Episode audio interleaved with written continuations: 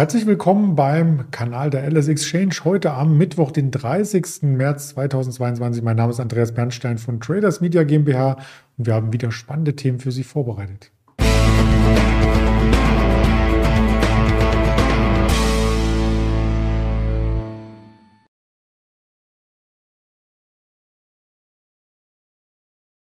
Wir blicken auf den DAX, der gestern zum ersten Mal in diesem Monat das Monatsplus geschafft hat. Ob er das halten kann oder nicht, das ist die große Frage. Und auch, was es weiter an Impulsen von den einzelnen Unternehmen gibt. Und dazu haben wir Quartalszahlen von Encarvis und Micron Technology mitgebracht. Das Ganze würde ich sehr gerne zusammen besprechen mit unserem Händler Björn in Düsseldorf, den ich jetzt zuschalte. Hallo Björn. Guten Morgen, Andreas. Ja, der DAX hat gestern einen Sprung unternommen. Ab 11 Uhr ging es richtig los, basierend auf einer politischen Nachricht. Das scheint so ein bisschen heute wieder zu verpuffen, oder? Das stimmt. Gestern war ganz schön viel Euphorie im Markt und man hatte vom Frieden, äh, also einer Friedenshoffnung, ähm, gestern Abend und äh, insbesondere heute ist die Hoffnung eigentlich auf Frieden äh, wieder relativiert worden, möchte ich gerne sagen. Äh, man hört seitens der Ukrainer, ähm, dass sie da nicht vollstes Vertrauen haben an den äh, Zusagen der ähm, russischen Gegner, äh, dass man mit, dass man die Militäraktion, wie sie genannt wird, beziehungsweise den Krieg in der Ukraine einschränken ähm, kann ich äh, absolut nachvollziehen, äh, wenn man sagt, man äh, äh, führt Friedensverhandlungen, könnte man ja in der Tat eine landesweite Feuerpause einlegen und nicht sagen, wir bombardieren jetzt vielleicht Kiew nicht oder zwei, drei andere Städte. Also ähm, die Sorgenfalten sind weiterhin vorhanden, äh, gerade für die armen Bürger in der Ukraine. Ähm, ist das sicherlich alles weiterhin sehr tragisch. Ähm, das ist sicherlich jetzt auch der Grund, warum der Markt heute runterkommt. Äh, wir konsolidieren. Wir sind jetzt ungefähr 300 Punkte äh, wieder gefallen von, äh, von den Höchstständen, die wir gestern gesehen haben. Da waren wir über 14.900 Punkten im DAX. Ähm, was noch hinzukommt, ist, ähm, der, ähm, unser Bundeswirtschaftsminister Habeck hat heute den, äh, die Frühwarnstufe des Notfallplans ausgerufen. Es geht ja um die Gaslieferung. Ähm, wir haben ja jetzt aus der Presse vernommen, ähm, dass wir unsere äh, Gasrechnung an Russland in Rubel bezahlen äh, müssen oder sollen. Äh, vertraglich äh, ist das anders geregelt und ähm, jetzt äh, hat die russische Regierung uns ein Ultimatum gestellt, dass wir dann am Freitag halt die Rechnung in Rubel ähm, zahlen müssen.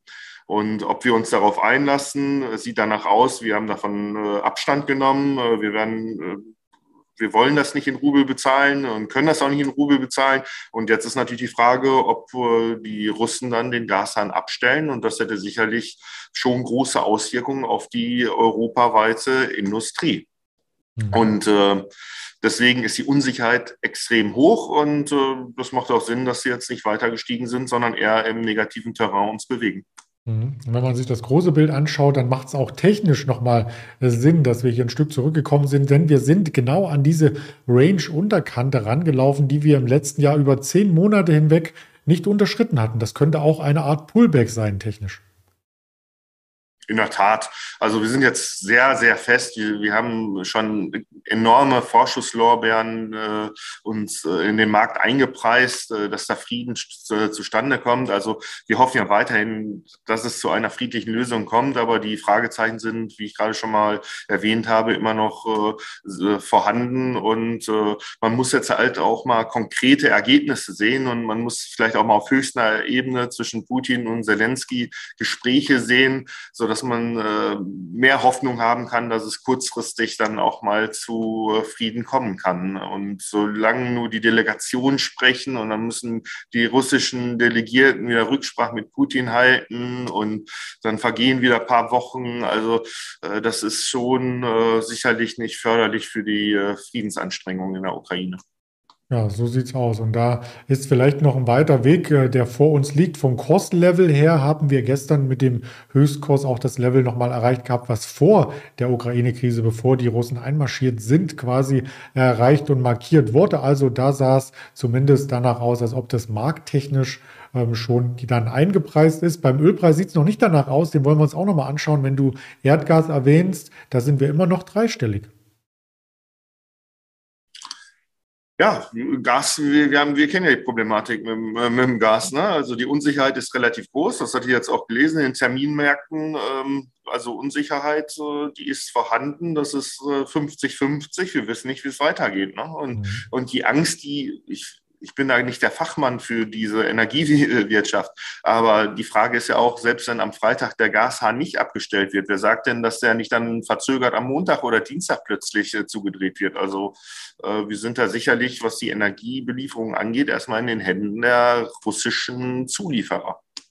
Das stimmt. Und das ja. ist sicherlich keine gute Situation und das ist sicherlich auch eine ungewohnte Situation. Also äh, damit hat sich so wahrscheinlich noch nie einer auseinandergesetzt. Und ähm, es heißt ja auch, dass zuerst äh, Infrastruktur oder die äh, infrastrukturkritischen ähm, Unternehmen erstmal dann noch mit Gas befördert werden, dann sicherlich die, die Einwohner, dass sie nicht frieren müssen, Krankenhäuser, das ist ja alles sehr, sehr wichtig. Und am Ende kommt dann halt die restliche Industrie. Ne? Mhm. Ja, wie das sich auswirkt, werden wir dann in den kommenden Sendungen auf jeden Fall nochmal genauer anschauen. Heute noch auf Quartalzahlen schauen, die wir taufrisch über die Ticker bekommen haben. Wir beginnen mit der Encarvis und das ist eine sehr, sehr wortgewichtige Headline. Überraschungsaktie im Aufwind. Ja, Encarvis ist ja ein Solar- und Windparkbetreiber und äh, die haben äh, Jahreszahlen vorgelegt, die sich ähm, sehr gut lesen. Man konnte sowohl den Umsatz als auch das EBTA um 14 Prozent steigern. Ähm, und die Ziele, wenn ich mal ein paar Zahlen noch in den äh, Raum werfen darf, äh, Umsatz, der wurde auf 333 Millionen gesteigert und nächstes Jahr sollen es schon 380 Millionen sein. Und äh, beim EBTA äh, wurden 256 erzielt und äh, da soll es auch nächstes Jahr bis auf 285 äh, Millionen dann hochgehen. Ähm, profitiert hat man von den steigenden Strompreisen.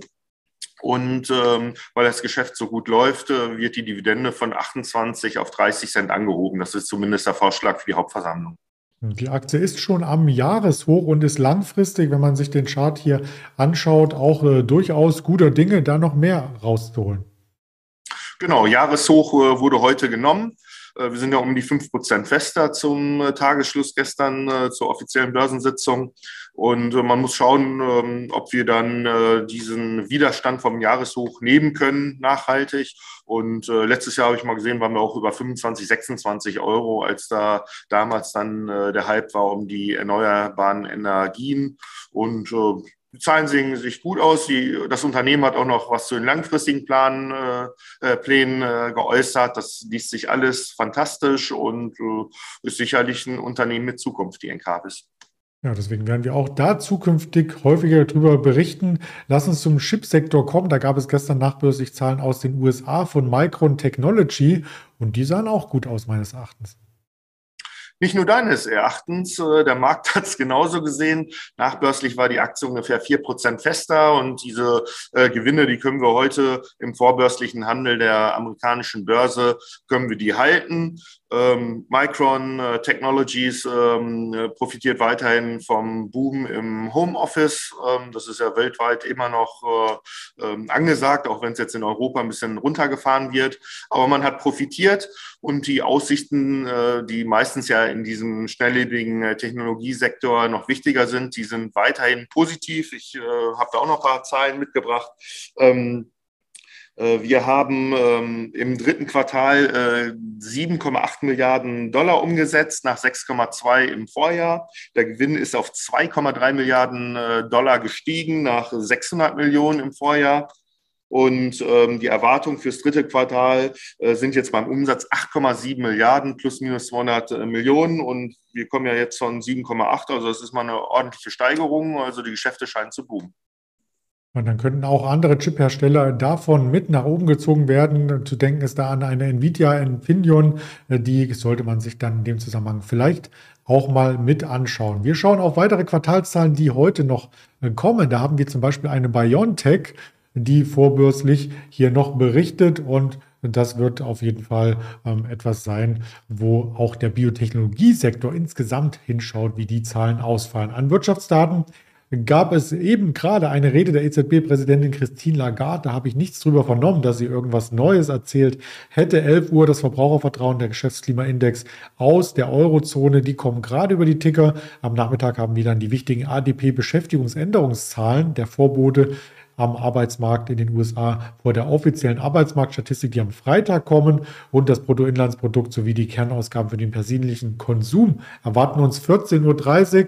Das wären die Randdaten des heutigen Tages. Und gerne für Sie auch die Kanäle noch einmal der LS Exchange, YouTube, Twitter, Instagram, Facebook, da sind wir zu finden. Und als Hörvariante gibt es das Interview auf dieser Spotify, Apple Podcast und Amazon Music auch noch einmal abgebildet. Ganz lieben Dank, Björn, für deine Expertise. Und dann wünsche ich dir eine ruhige Handelswoche. Sehr gerne, aber ich kann gerne auch eine volatile Handelswoche mir wünschen als Händler, ähm, solange die Nachrichten nicht allzu schlecht sind. Ne? Also, okay, so machen wir Ich freue mich, Danke. wenn Umsatz äh, herrscht. Ja. Dann bis bald. Ja, bis bald, Andreas. Tschüss. Ciao.